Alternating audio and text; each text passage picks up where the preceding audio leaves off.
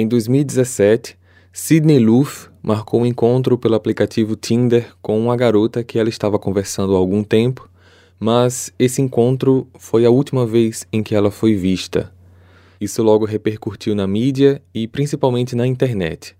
Logo a polícia de Lincoln, que foi o local onde o caso aconteceu, junto com a patrulha estadual e o FBI, fizeram de tudo para tentar encontrar a garota e os suspeitos, que nesse ponto tinham sumido, mas que não paravam de postar vídeos na internet dizendo que não sabiam de nada. Sydney ficou desaparecida por praticamente três semanas até ser encontrada em 13 partes. Olá, misteriosos! Eu sou Fábio Carvalho e esse é o projeto Arquivo Mistério. Para ver as fotos do caso de hoje, basta seguir a gente no Instagram, arroba Arquivo Mistério. O link está na descrição desse episódio. Recados dados, vamos para o caso de hoje.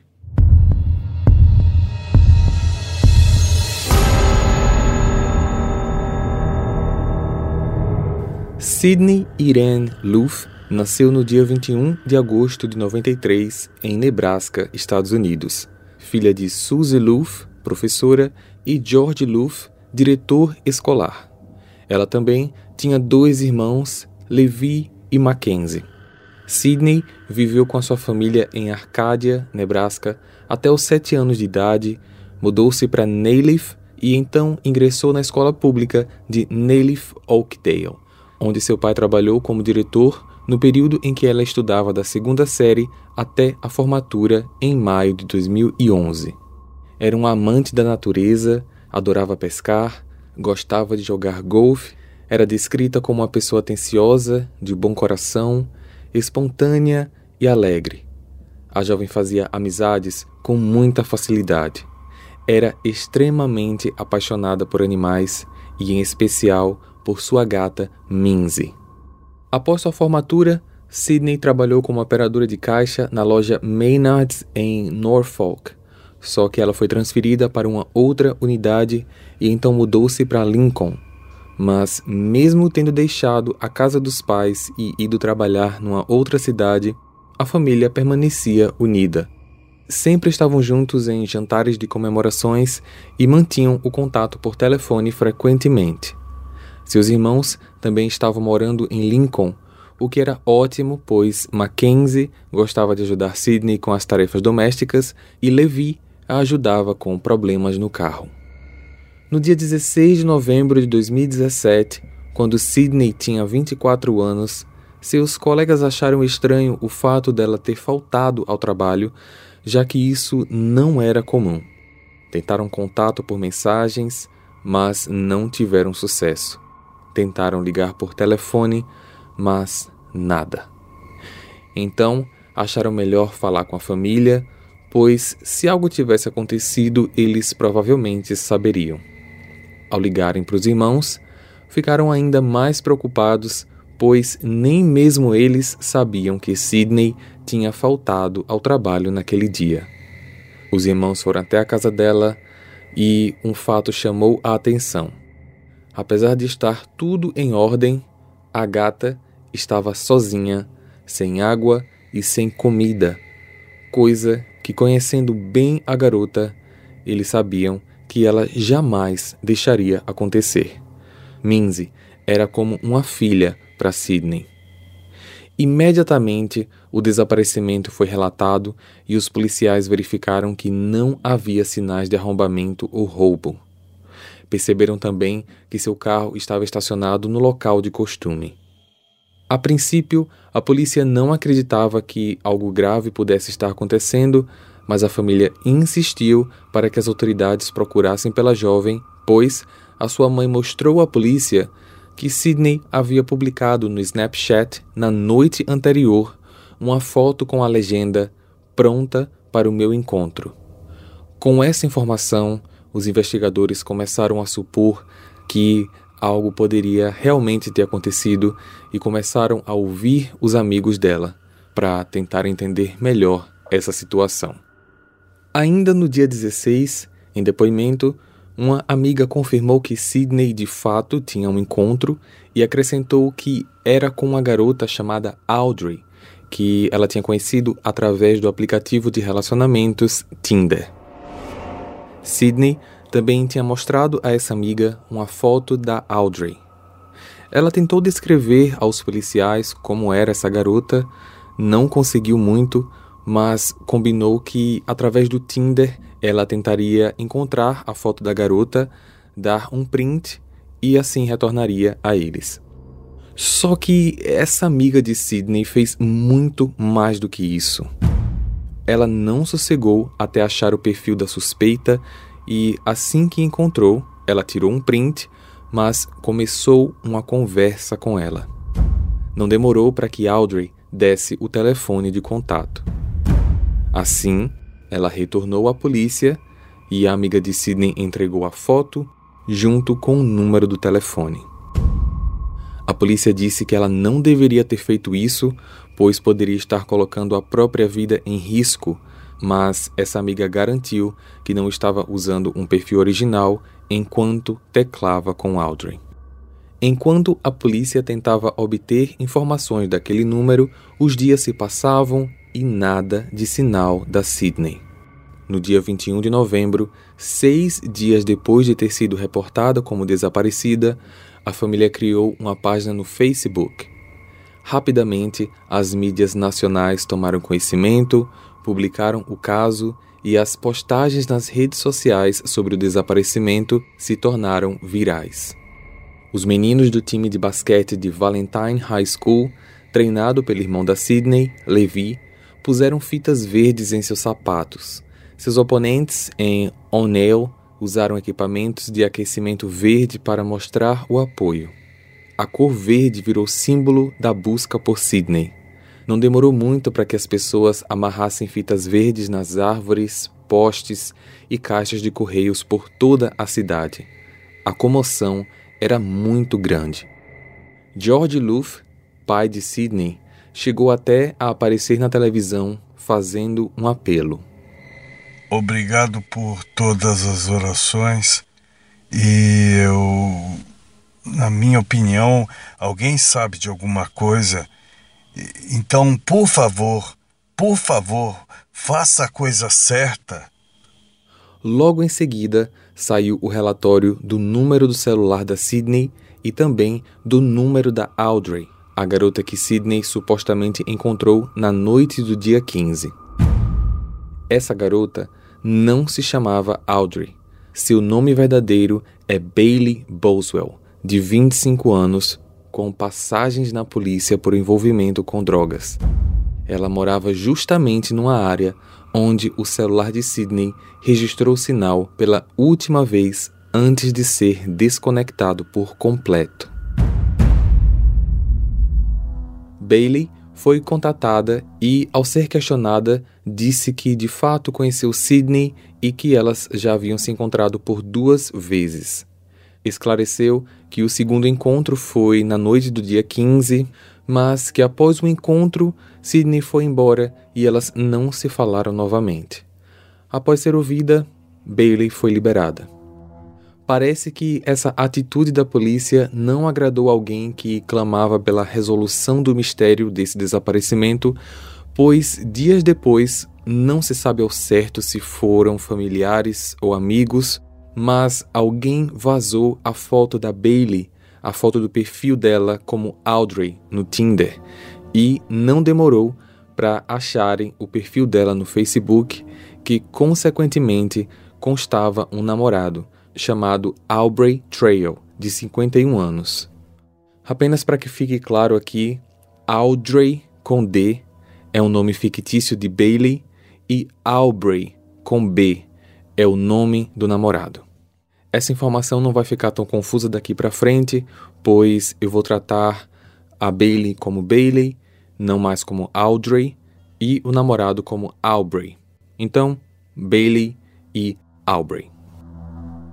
A polícia, vendo toda essa movimentação na internet, no decorrer da semana, conseguiu rastrear informações também do Aubrey, que era um ex-condenado por crimes de roubo, mas ele não estava foragido, já tinha sido preso e solto.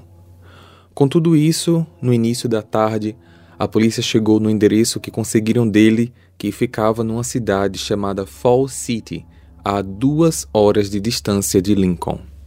Boa tarde. O Sr. Aubrey está? Aubrey? Ele não mora mais aqui. A senhora é o que dele, por favor? Ex-namorada. Sabe nos informar onde ele está? Não, eu não sei onde ele mora. A senhora teria algum número de telefone pessoal ou de trabalho? Realmente, eu não sei de nada. Desculpa. Eu vou deixar meu contato com a senhora. Se porventura lembrar de algo, por favor, nos avise. Obrigado. Não se sabe se esta ex-namorada estava mentindo ou não, mas parece que ela entrou em contato com ele porque no dia seguinte ele mesmo ligou para a polícia através do número que deixaram na casa da ex. Ao telefone, ele disse onde morava. O endereço dado por ele era o mesmo endereço dado por Bailey como sua residência, em Wilber. A polícia então emitiu um mandado de busca na casa para chegar lá pegá-lo para encaminhar à delegacia para prestar depoimento e, na mesma hora, fazer uma vasculha no imóvel atrás de possíveis pistas. Quando a polícia chegou durante a noite, ninguém estava no apartamento. O dono do imóvel, que era alugado, foi contatado e a polícia aguardou até que ele chegasse para abrir a porta. Assim que entraram, todos sentiram um forte cheiro de alvejante, desinfetante de produtos de limpeza em geral.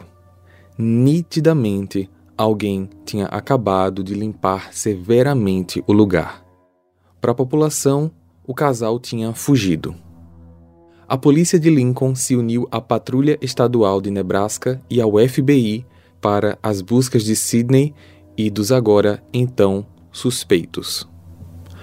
Bem, o que eles não sabiam era que a polícia já tinha atividades muito suspeitas dos dois capturadas através de câmeras de segurança. Hey, você se interessa por crimes reais, serial killers, coisas macabras e tem um senso de humor um tanto quanto sórdido? Se sim, você não está sozinho. Se você precisa de um lugar recheado de pessoas como você, Venha conhecer o podcast Pátria Amada Criminal. Todas as semanas tentamos entender o pior da humanidade. Nesse processo a gente ri, chora, fica brava, fofoca, porque afinal de contas é assim que a gente fala quando está entre amigos. Suas novas melhores amigas trevosas estão aqui no Pátria Amada Criminal. Na manhã do dia 15 de novembro, às 10h25, o dia em que Sidney foi vista pela última vez, Bailey e Aubrey foram vistos entrando na Home Depot, uma loja de departamentos. Ficaram lá por nove minutos e, às 10h34, eles foram vistos no caixa passando as seguintes compras: mini serra, panos e canivete.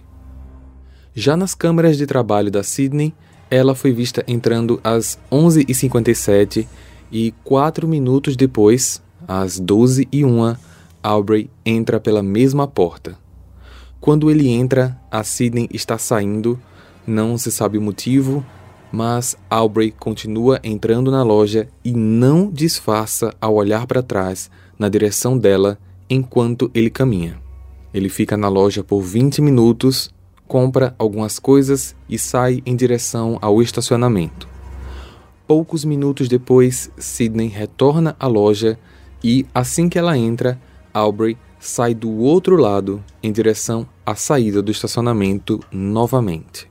Quase 20 minutos depois, ele e Bailey são vistos numa loja de materiais comprando desta vez uma outra minisserra. As autoridades confirmaram também que no fim daquela tarde eles estavam no Dollar General comprando sacos de lixo e suprimentos de limpeza horas antes do encontro com Sidney. Já os registros do número do telefone da Sydney apresentavam cerca de 140 mensagens trocadas com Bailey e a última foi às 6h45, quando Bailey enviou a mensagem Já estou aqui fora. No dia 25 de novembro, Bailey e Aubrey postaram um vídeo no Facebook dele. A gravação foi feita pela Bailey, que o tempo todo não focou no rosto dele apenas focou no próprio rosto, mas que também nitidamente estava tentando se esconder, pois usava um capuz de casaco e óculos escuros muito grandes. Bom dia, Lincoln, Omaha e provavelmente vários outros lugares. Eu tô aqui com a Bailey, que eu acho que muitos de vocês conhecem também como Audrey. Nos últimos dias, nós temos sido perseguidos, criticados pelos jornais, então pensamos que era hora de aparecer e conversar com vocês.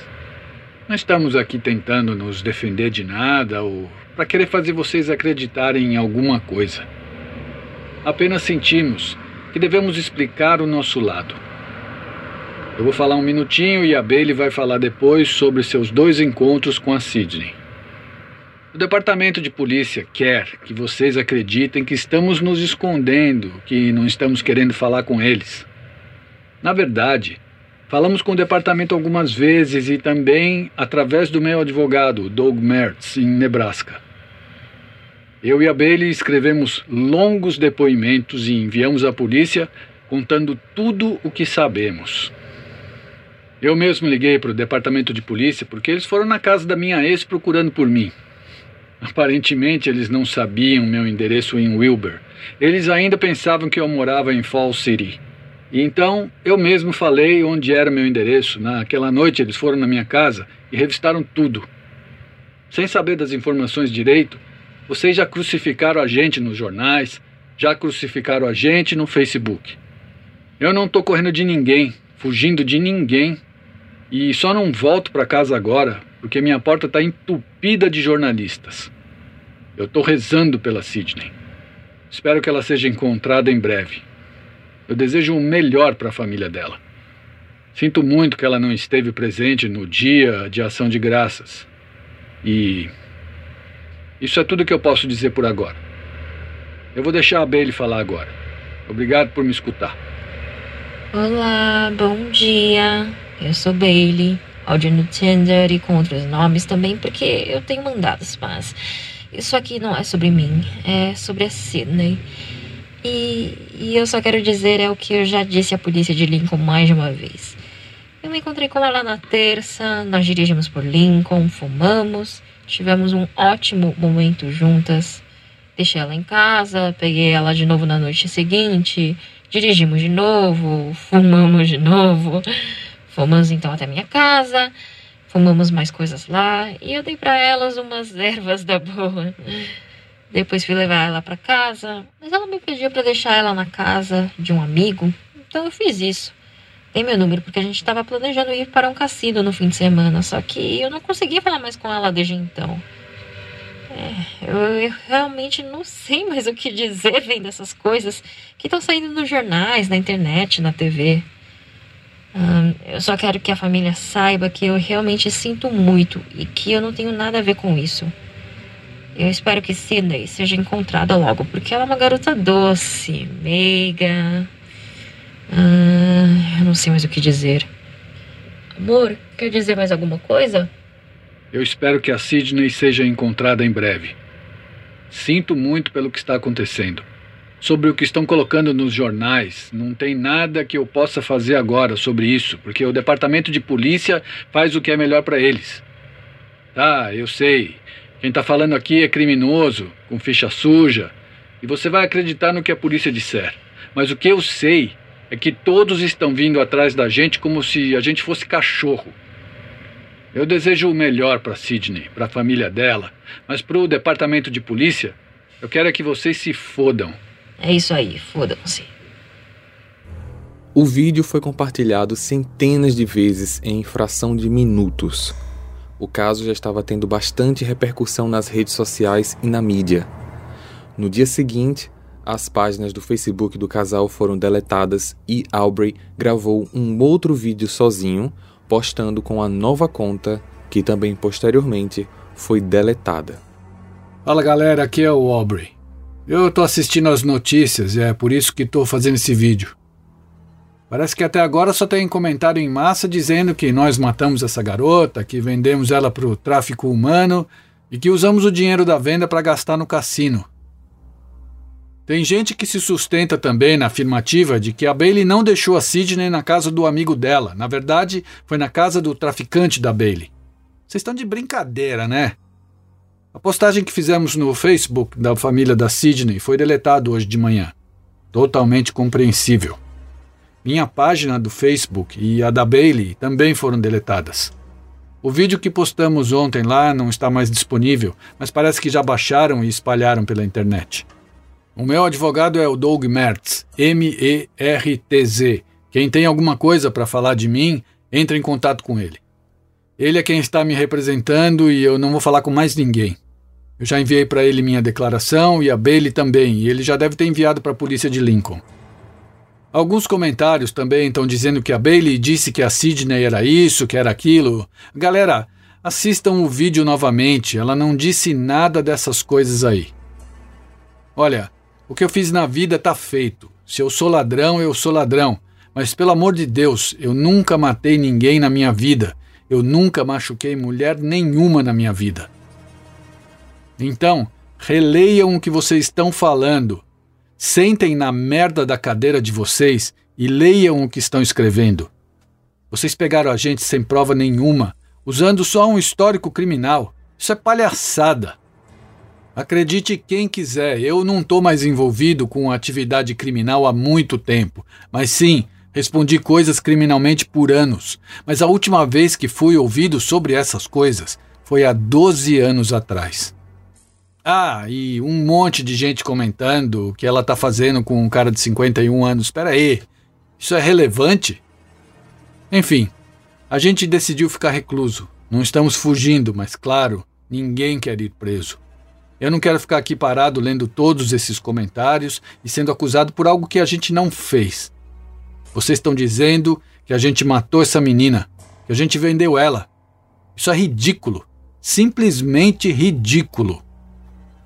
Enquanto o casal postava seus vídeos online, dando satisfações para a internet, ambos foram encontrados hospedados em um hotel de Branson, no Missouri, e presos no mesmo dia da postagem do último vídeo de Aubrey, no dia 30 de novembro de 2017.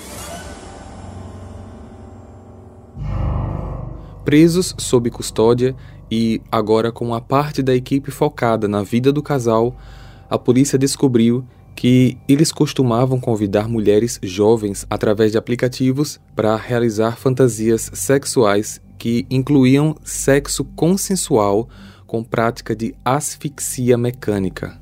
Foi com esse objetivo que eles encontraram, escolheram Sydney, coisa que eles não negaram. Disseram que houve sexo sim na segunda noite, mas que depois disso ela voltou para casa. Partindo desse princípio, a polícia teorizou o seguinte: no primeiro encontro, no dia 14 de novembro, Bailey foi sozinha. As duas conversaram, passearam pela cidade, fizeram uso de álcool e drogas. Então Bailey perguntou a Sidney se elas poderiam se ver novamente no dia seguinte.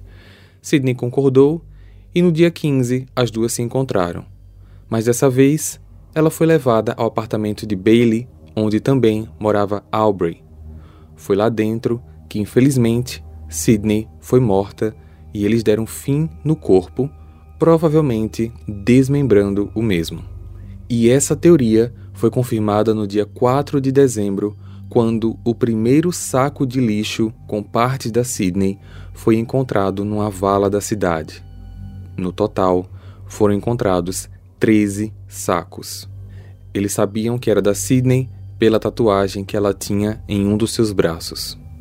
Existiam 14 sacos, pois foi percebido que um dos membros estava faltando. Essa parte, até hoje, nunca foi encontrada. O casal foi acusado de conspiração para homicídio, pois as imagens das câmeras demonstravam uma ação premeditada, homicídio, já que foi comprovada a execução, e, por fim, ocultação de cadáver. No condado em que eles estavam sendo julgados, o crime de assassinato premeditado pode levar à prisão perpétua. Ambos aceitaram o direito de serem defendidos por advogados públicos e tiveram julgamentos separados. A primeira audiência foi em junho de 2019, para o julgamento de Aubrey. Seu advogado de defesa trouxe uma versão para os fatos para tentar extinguir a possibilidade de condenação de vida na prisão. Isso não foi planejado. A intenção envolvia apenas asfixia erótica com o objetivo de aumentar o prazer sexual de Sidney Luff. A decisão seguinte de tentar se livrar do corpo é que foi completamente errada. Ele acrescentou ainda que Aubrey e Bailey já praticavam sexo com terceiras pessoas sempre de forma consensual e que anteriormente eles até tinham uma garota fixa que se encontravam, mas essa saiu desse vínculo deles e então o casal estava procurando uma substituta. Disse ainda que Aubrey e Sidney tinham um relacionamento mais próximo do que as pessoas pensavam e que ela participou de bom grado da fantasia do casal, o que foi negado pelos investigadores do FBI, que disseram não ter encontrado nenhum indício de atividades online que provassem que ela conhecia ele. Sidney conhecia apenas Bailey. Uma garota de 22 anos testemunhou contra Aubrey dizendo que tinha conhecido Bailey no verão de 2017 e foi convencida a viajar com os dois e mais outras garotas depois de passar a receber 200 dólares por semana. Disse ainda que o grupo tinha uma conversa estranha, onde todas as mulheres eram denominadas como as bruxas e que ele se autodenominava um vampiro pregavam que, para o fortalecimento da energia de todos do grupo, eles precisavam sempre praticar atos sexuais. Essa testemunha explicou que, até aí, mesmo não sendo algo tão comum, nada era demais, diante das diversas fantasias sexuais que ela já tinha realizado para outros parceiros, mas quando o casal veio com uma conversa de que Bailey agora era a rainha das bruxas e que todos ganhariam poderes se torturassem vítimas chegando na morte, ela decidiu sair do grupo. Perto das onze e meia da manhã, quando a juíza chamou a testemunha seguinte, Aubrey gritou: A Bailey é inocente e eu amaldiçoo todos vocês! Após isso, ele cortou a própria garganta com um objeto não identificado, mas muitos dizem ter sido uma caneta. A juíza solicitou imediatamente que todos parassem de gravar e o acusado foi levado às pressas ao hospital. A audiência retornou às duas da tarde, foi avisado que Aubrey estava vivo e a juíza determinou a continuação, mesmo sem a presença dele. Meses depois, ele retornou à corte para ser ouvido, agora numa cadeira de rodas.